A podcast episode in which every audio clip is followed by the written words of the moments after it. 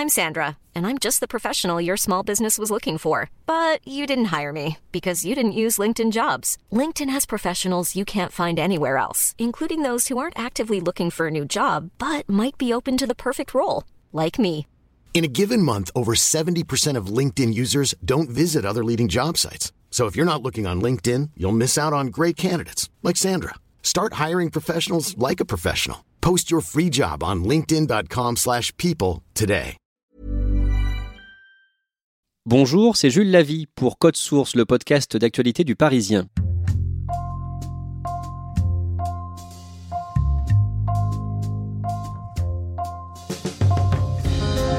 La loi et la morale sont deux choses bien différentes. Alexis Léveillé l'a appris brutalement. Sa vie a basculé le 25 mars 2015. Ce jour-là, sa belle-mère a tué son père à coups de couteau dans le pavillon de Charente-Maritime où le couple vivait. Plus tard, la belle-mère est déclarée pénalement irresponsable, c'est-à-dire qu'en raison de son état mental, elle n'est pas jugée et du coup officiellement, elle n'est pas coupable du meurtre. Résultat, c'est elle qui a touché tout l'héritage, le patrimoine conséquent que son mari lui avait légué. L'histoire est racontée par Bartholomé Simon, reporter au Parisien. Ensuite, Alexis Léveillé lui-même va nous retracer son combat judiciaire depuis ce drame.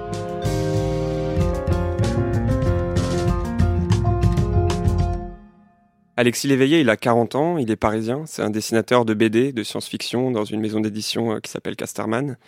Sa mère est d'origine italienne, son père est français. Il est assez costaud, il a fait beaucoup de taekwondo, euh, voilà, il est, chauve avec des petites lunettes. Je l'ai rencontré, c'est quelqu'un d'assez euh, assez nerveux, voilà, assez, assez sec, mais assez entier. C'est quelqu'un qui est très humain, qui prend les choses très à cœur, voilà, avec beaucoup de, qui est très émotif. Qui est son père, Marc Léveillé? Son père, Marc, c'est quelqu'un d'assez charismatique. Il fait 1m90, euh, il sait parler euh, habilement aux foules, il est toujours bien habillé. Il a beaucoup voyagé dans sa vie parce qu'il a fait beaucoup de conférences euh, sur l'aéronautique. Il était spécialiste des radars dans les années 70-80. Il était souvent à l'étranger euh, à parler de, de sa passion. C'est un homme accompli avec une famille qu'il aime et un travail qui l'intéresse. Comment est-ce qu'il va rencontrer Michel Misseg? Alors, euh, Marc Léveillé va rencontrer Michel Misseg euh, au moment où sa mère est très malade. Sa mère qui, qui arrive en, en fin de vie, vers 93 ans. Et en 2005, Michel Misseg commence à devenir euh, la garde malade de sa mère. Donc c'est à ce moment-là qu'ils se rencontrent. Ils ont 20 ans d'écart. Elle entre donc dans l'intimité de la famille de Marc Léveillé, le père d'Alexis. Ils se rapprochent et ils vont même finir par se marier. Ils vont se marier en fait euh, au décès de la mère de Marc Léveillé à 96 ans. Ils vont se marier euh, quelques mois après ce, ce décès, En quelle année? En 2008. Où, où est-ce qu'ils vivent à, à ce moment-là? Décrivez-nous leur maison. Ils vivent dans un petit village euh, qui s'appelle Saint-Laurent-de-la-Prée, près de Rochefort, euh, pas très loin de, de l'île d'Oléron en Charente. Il y a 1500 âmes qui, qui vivent là-bas. C'est un pavillon très simple, euh, très discret. Ils vivent assez, assez chichement. Est-ce qu'Alexis Léveillé est proche de son père euh, à cette époque? Alexis Léveillé, il est très proche de son père, même s'il habite à Paris et que son père est en Charente. Il s'appelle très souvent au téléphone euh, le soir. Il essaye de descendre en Charente au moins une fois par mois. Il entretient une relation encore euh, très fusionnelle avec son père qui lui dit beaucoup de choses. En mars 2015, dans les jours qui précèdent le drame, dans quel état physique et mental se trouve le père d'Alexis Léveillé? Marc Léveillé, en 2015, il a euh, presque 70 ans.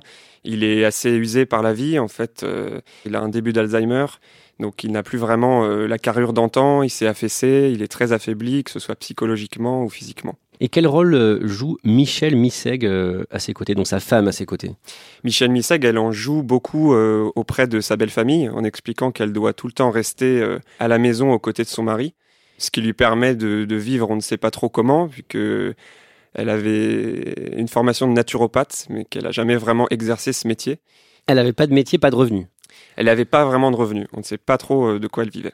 Et elle, qui est entrée euh, dans l'intimité de Marc Léveillé euh, en tant que garde-malade de la mère de Marc Léveillé, devient finalement la garde-malade de son mari.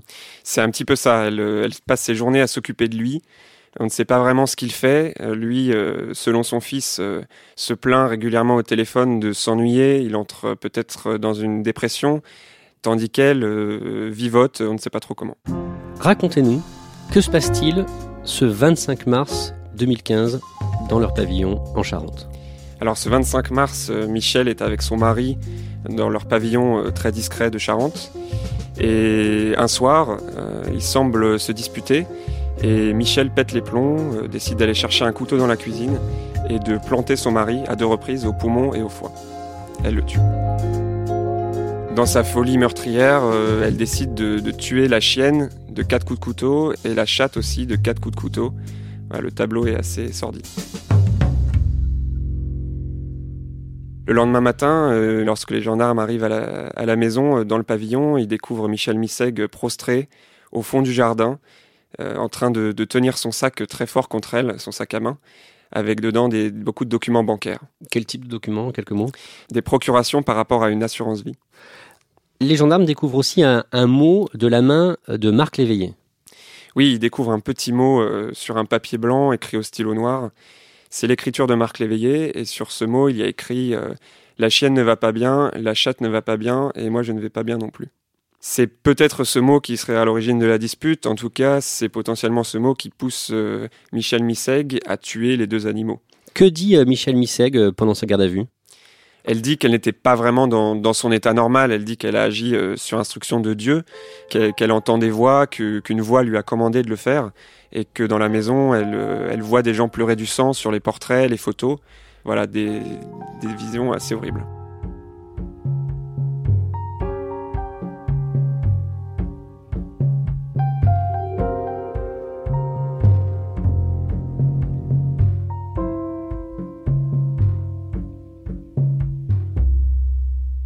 En juin 2017, la Chambre de l'instruction de la Cour d'appel de Poitiers euh, étudie ce dossier.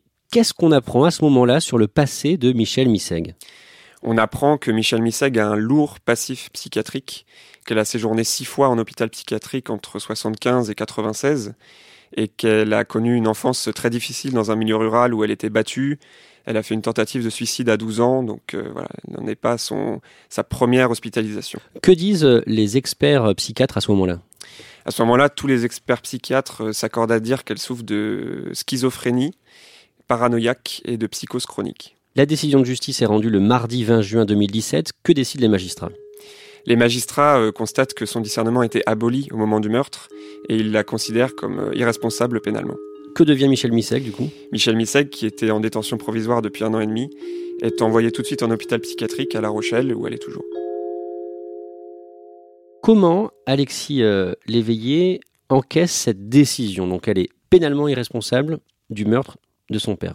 Alexis Léveillé, il est, il est très choqué, il est très choqué, il ne comprend pas. Euh, pour lui, euh, cette dame méritait d'aller en prison, d'autant qu'il commence à comprendre qu'il y a peut-être quelque chose de louche qui se cache derrière tout ça et que son discernement n'était pas forcément totalement aboli. Pour Alexis Léveillé, ce drame va être suivi d'une très mauvaise surprise. Alexis Léveillé, il entretient une relation très fusionnelle avec son père, qu'il a vraiment longtemps euh, au téléphone euh, tous les soirs.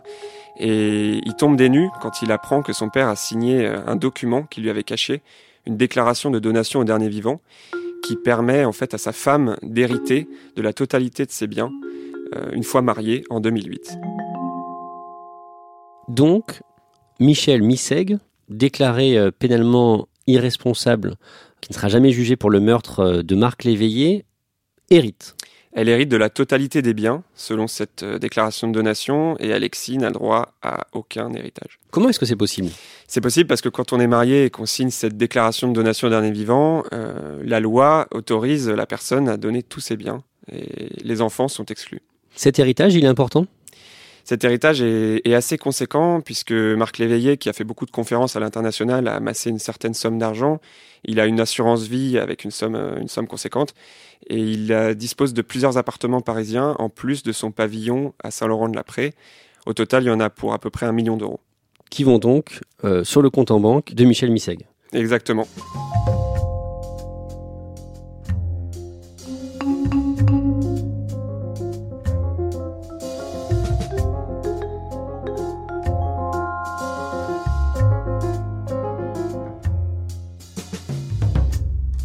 Pour Alexis Léveillé, donc le fils de la victime, c'est le début d'un combat judiciaire. Quelle démarche il entreprend? Alexis Léveillé, il décide de ne pas se laisser faire. Donc il décide de déposer un recours en ingratitude auprès du tribunal de grande instance de La Rochelle. Un recours qui doit euh, interdire à Michel Misseg d'hériter de, de son mari. Qu'est-ce que c'est cette procédure, un recours en ingratitude? La justice peut en fait déclarer ingrat quelqu'un qui est censé hériter d'une somme et déclarer ingrat celui qui attente à la vie ou qui tue son donateur. Elle peut le faire. Elle peut le faire. Que décide le tribunal de grande instance de La Rochelle? Sauf que le tribunal de grande instance de La Rochelle, lui, décide du droit, il applique le droit stricto sensu.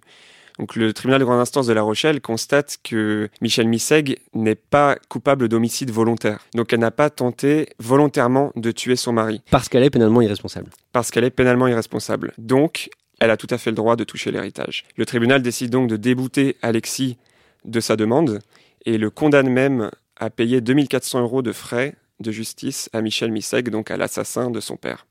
Quelle est la réaction euh, d'Alexis Léveillé à ce moment-là? Alexis Léveillé, il est, il est très choqué, il ne comprend pas que, l'assassin de son père puisse hériter de la totalité de, ses biens et que lui ne puisse rien toucher. Pour lui, euh, pour lui c'est une question de morale. Et en plus, donc, il est, il est condamné à, payer les frais de justice euh, de celle qui a tué son père. Non seulement il touche pas d'héritage, mais en plus il paye l'assassin.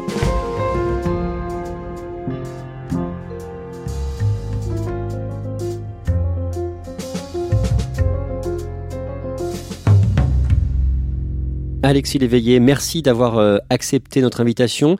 Il y a tout juste cinq mois, vous avez écrit au président de la République. Qu'est-ce que vous dites dans cette lettre? En fait, j'en appelle à lui et j'ai essayé aussi de médiatiser une affaire euh, qui me pourrait la vie depuis quatre ans, qui euh, en fait mes interrogations sur la fonction dont l'Institut judiciaire français fonctionne. Il avait fait une donation au dernier vivant à cette femme, qui au final se retrouve pénalement irresponsable, donc qui s'en sort entre guillemets.